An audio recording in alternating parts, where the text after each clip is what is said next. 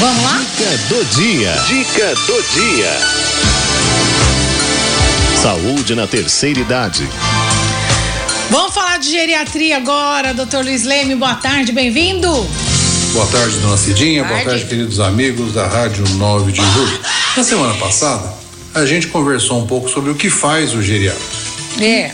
O que a gente comentou é que a avaliação do geriatra era diferente da avaliação do clínico. Ela não se restringe só a saber o que está doendo, o que tem, pedir a pressão, fazer exame físico e dar a receita. Ela é muito mais elaborada.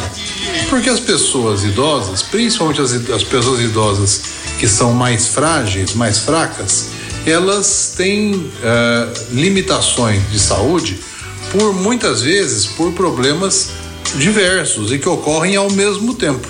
Isso levou já desde os anos 30 ou 40 à elaboração de uma espécie de roteiro de avaliação de idosos, principalmente de idosos frágeis, que se chama avaliação geriátrica e que a gente chama hoje em dia de AGA aqui no Brasil. É o, é o, o, a- o acróstico de avaliação geriátrica ampla. Nessa avaliação, além do exame físico, ou seja, além do que todo médico faz, não é? Conversar sobre a doença, há quanto tempo, se tem outras situações, o que leva a pessoa a ficar mais limitada, fazer um exame geral, fazer medir pressão, pulso, ver o exame específico e tantas outras coisas. Existe uma série de tempos de conversas, de investigações que são próprias do idoso principalmente do idoso que é mais frágil. Veja, o idoso que não tem nada, nem sempre necessita de uma avaliação tão extensa. Mas aqueles que têm fragilidades, aqueles que têm limitações pela sua própria fraqueza, por serem muito idosos, por terem muitas doenças juntos, eles dependem dessa informação para a gente poder abordar a saúde da pessoa de, em múltiplas fontes, múltiplas frentes, melhor, porque uma frente só pode não dar conta do recado. E quais são essas, esses, é, vamos dizer, itens que a gente avalia, né?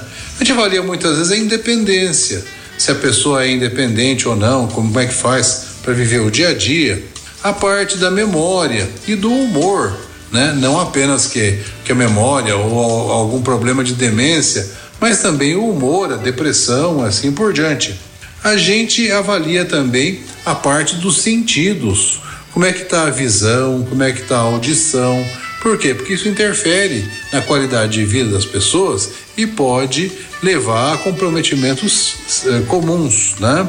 A gente avalia a possibilidade que a pessoa tem de se mexer e o risco que tem de cair, o risco de quedas, do- qual a gente já comentou, conversou várias vezes nesses programas que nós temos há bastante tempo. A gente avalia também a nutrição da pessoa e sabendo ela tá com o peso abaixo, com o peso acima, se a alimentação está adequada, se como é que é a dentição e tantas outras situações.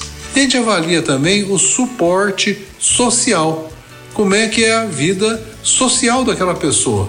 Quem pode orientar? Ela mora com alguém, ela mora sozinha, é, o, o- o- vamos dizer, o, a aposentadoria, a pensão é suficiente para conseguir se manter razoavelmente.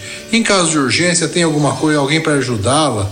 Tudo isso foi importante. Esses seis itens, a independência, a cognição, o estado sensorial, mobilidade e quedas, estado nutricional e suporte social, fazem parte dessa chamada avaliação geriátrica ampla.